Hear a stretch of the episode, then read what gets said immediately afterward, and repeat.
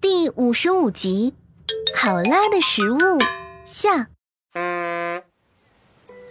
小朋友们都惊呆了，睁大眼睛，一眨不眨的看着孙小丸手里普普通通的树叶。孩子们，你们没有吃这些树叶吧？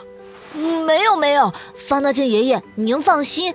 开始孙小丸是想吃，但是被科科哥哥拦下来了，就说让您看看这树叶是什么呀。哎呦，这就好，这就好。放大镜爷爷，这到底是什么树叶呀？这个树叶呀，是桉树的叶子，它的营养成分并不是很高，纤维倒是很多。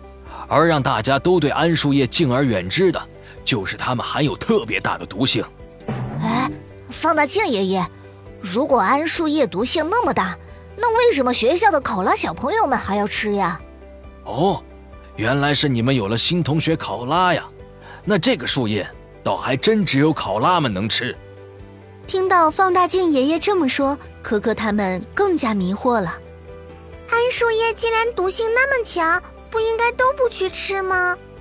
不是的，安安，这就是考拉消化系统的神奇之处啊！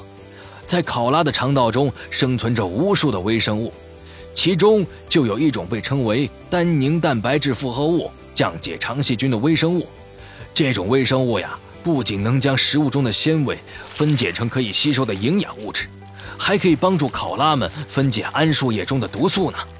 所以，它们怎么吃桉树叶都不会中毒的。而且，桉树叶也是独属于考拉的食物，它们可不能没有桉树叶哦。对了对了，放大镜爷爷，我还有一个问题想问问你啊。之前科科哥哥告诉我们。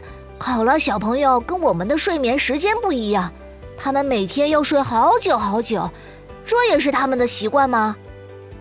哈哈哈，这不是考拉小朋友们的坏习惯，这种超长时间的睡眠其实是他们降解桉树叶毒素的方法。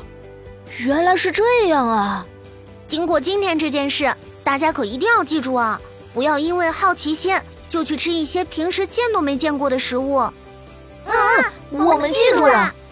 对，不仅仅是不认识的食物，陌生人给的食物也不行。现在大家对新同学考拉有了全新的认识，考拉在校园里也不再神秘。不过，大家在碰见考拉小朋友时，却没有办法跟他们互换食物。毕竟，考拉的食物还是别去分享吧。